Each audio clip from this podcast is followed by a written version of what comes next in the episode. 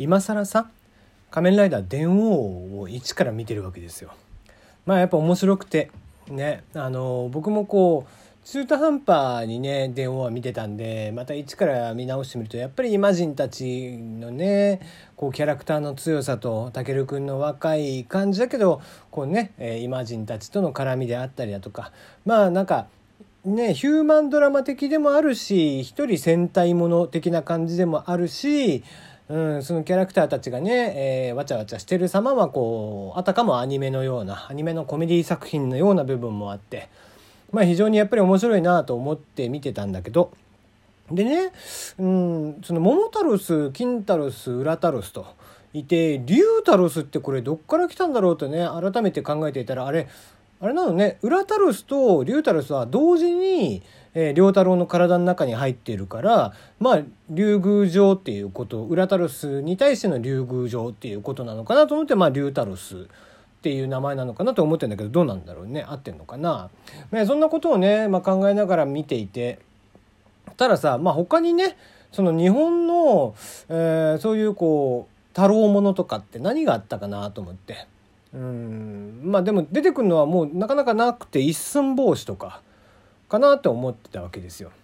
そしたらねもう一個すごい忘れてるのがあってこれみんな知ってるかな？力太郎っていうのがいるんですよ。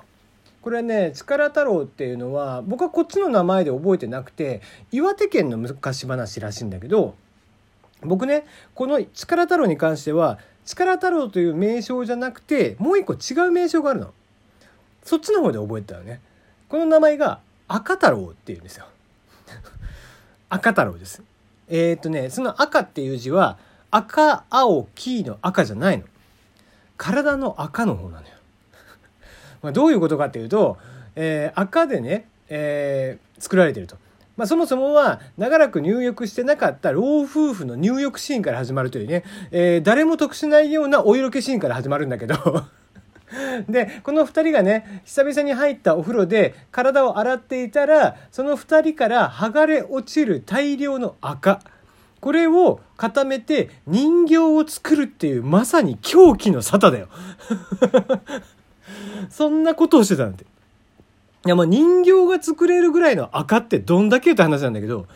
でその赤で作った人形をしばらく放置しておくとその人形に命が芽生えるっていうねもうほんと頭がおかしいとしか思えない作品がありまして、えー、そんなね赤太郎っていうのを子供の頃に、えー、ちっちゃい時本当に小学校に入る前ぐらいに多分読んでるんでしょうね。絵本が確か僕の家にあったのを覚えてるので。でそれを見てねいやマジ狂気の沙汰だろうって思ったの。お覚えてますね。子供ながらに、これは頭がおかしいと。思ったのを思い出しますね。はい。えー、テリーの山々すぎる部屋です。どうもいかがお過ごしでしょうか。はい、えー、今日もやっていきましょう。えー、大喜利、そろそろね、えー、ちょっと締め切って、えー、新しいテーマをまた皆さんに与えたいなと思っていますんで、大喜利、えー、残念ながらね、まあ、初回だったということで、1個だけ、えー、来ておりました。えー、読んでいきましょう。お題ですね。えー、国民栄誉賞を受賞したイチローさん、コメントでは言わなかった本当の理由とは？ということで、えー、来ておりました。え、ラジオネームホイミスライムさん。夕方の水戸黄門の再放送を見逃したくなかったから っていうね。えー、あれだよね。あの、今もやってんのかな？夕方の水戸黄門。ね、えー、僕らがちっちゃい時とかね、すごい毎日のようにやったんですよ。もう水戸黄門か大岡越前かどっちかね。うん。で、えー、そちらの、まあ、再放送を見たかったっていうね、えー、今までどうしてたんだろうね。今まで見てなかったけど、急に見たくなったのか。まあ、家の録画機能が壊れたから、えー、見たさに引退をすることを決意したのか。それはどっちなんだろうね。えー、意外にもねイチローさんがこう水戸黄門が好きだったということでね、えー、どのキャラクターが好きなのかが非常に気になるなと思っておりますが。はい、えー、そんなこんなで、えー、今回のお題はここまでですね。MVP はなので、ホイミスライムさんが MVP ということになります。自動的に昇格。はい、えー、まあね、2回目以降もぜひ送ってきていただければなと思っておりますが、2回目、えー、のお題を言っていこうかなと思っております。2回目。えー、まあ、また、ベタなね、えー、これはベタな問題にしておきますよ。あの、なので、さらっと答えてください。えー、ドラえもんの道具、何に使うの？このドラえもんの道具、何に使うの？という問題です。これは、えっ、ー、と、名前を決めれる人は名前も決めていただいて、もちろんいいんですけども、名前なしで結構です。意味だけでも全然大丈夫。意味というか、効能ですね。えー、例えば、えー、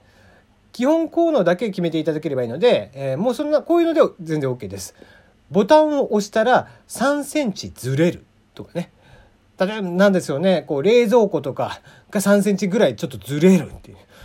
微妙すぎて誰も気づかねえよっていうような内容だったりとか。あと、えー、そうですね、ボタンを押したら、えー、家にあ、家にある輪ゴムが硬くなるとかね。あの、いざ使おうとした時に全然伸びねえみたいな。えー、もうこの効能いらねえよっていうような、えー、のをぜひ、もう特段ね、利用パターンとかは送ってくれなくて結構です。こっちで広げます。どこで使うんだろうねとかっていうのはこっちで広げていきますんで、効能だけ、えー、ぜひ送ってください。えー、名前を決めれる方は名前まで。えー、非常にやりやすい問題じゃないかなと思いますね。もうパッ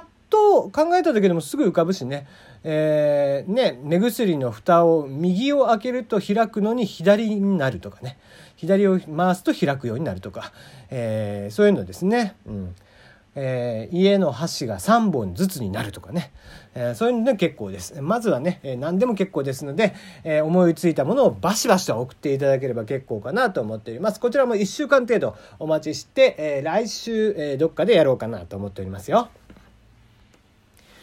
はい、え今日の話題は2つですね。えー、アマゾンさんの話題、そして、え映画、えね、天、え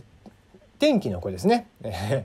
えー、こちらに対してちょっとお話ができればなと思っておりますが、天気の子からいこうか。さらっと終わるですね。はい、えー、もう皆さんご存知だと思います、新海誠監督によります新作アニメーション、天気の子。こちらがですね、今年の7月19日かな、えー、公開ということで、えー、決まりました。でもってね、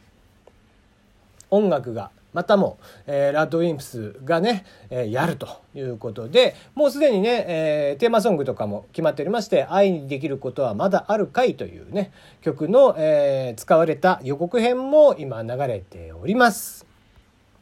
でね、えっ、ー、と、僕これに関して言いたいのは、まあ、君の名はって僕は実はそんなにハマってないんですよ。で、そのハマらなかった理由の一つとして、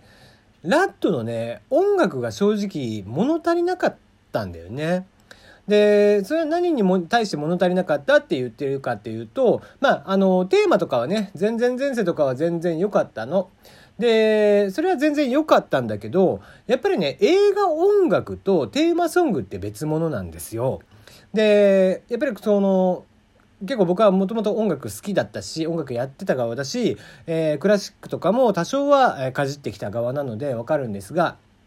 映画音楽ってやっぱりオーケストラで作らないと壮大にならないんですよ。でその「君の名は」のねここぞっていうシーン、えー、一番大事なシーンとかで流れてくる BGM があんまりそこを感動的に見せてくれないんですよ。で音楽が安っぽいというかでそこら辺ね例えば、えー、日本だと久石譲さんであったりだとかね、えー、海外だとマイケル・ケイメンであったりだとかっていう映画音楽のプロフェッショナルっていう人たちはやっぱりそこら辺を分かった上で音楽を作るから非常にそのシーンごとに盛り上げ方っていうのがマッチするんですよね。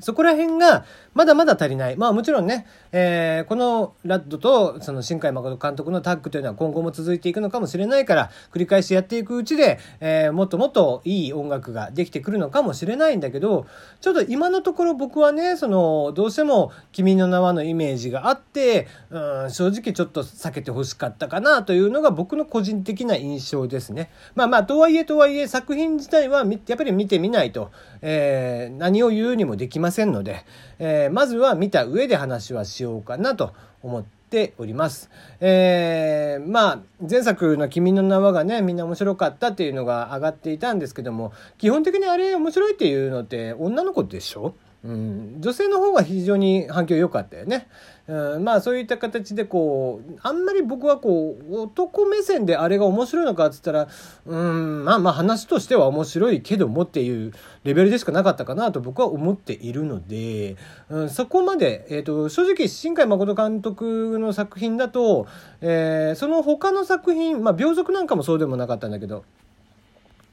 そうね琴の葉の庭とかの方が僕は好きだった。ったりとかしていたので、えー、そういった意味ではまあまあ、えー、期待はしつつも過度な期待をしないようにしていこうかなとは思っております。はい。えー、そしてそして3つ目、えー、アマゾンさんがですね これ面白いんだけど、えー、アマゾン、ドットアマゾンっていうドメインですね。ドットコムとかドット JP とかっていうあのドメインですが、このドメインっていうのは基本的に ICANN という団体によって管理されているんです。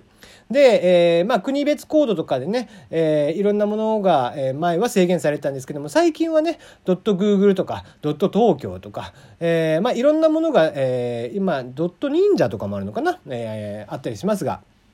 ドットポルノもあるか。えー、そういった形で、まあ、様々なものが作れるようになってきたということなんで、えー、アマゾンさんもね、ドットアマゾンというのを、えー、取得をね、計画していました。えー、ところがですね、これに対して、中南米の8カ国、ボリビア、ブラジル、コロンビア、エクアドル、えー、ガイアナ、えー、ペルー、スリナム、ベネズエラなどですね、アマゾン協力条約機構、えー、こちらがですね、ストップをかけていると。まあ、それはストップかけるよね。そりゃそうだよ。えー、アマゾンってアマゾンじゃん。もともとね。だから、それは、その、ね、企業としてのアマゾンさんの方が、ドット AMZ とかね、えー、で、手を打ってあげるのが妥当なんじゃねえかなという気はせんでもないんですけどもね。まあまあ、穏便にことが進めばいいかなとは思っております。それでは、それではまた明日。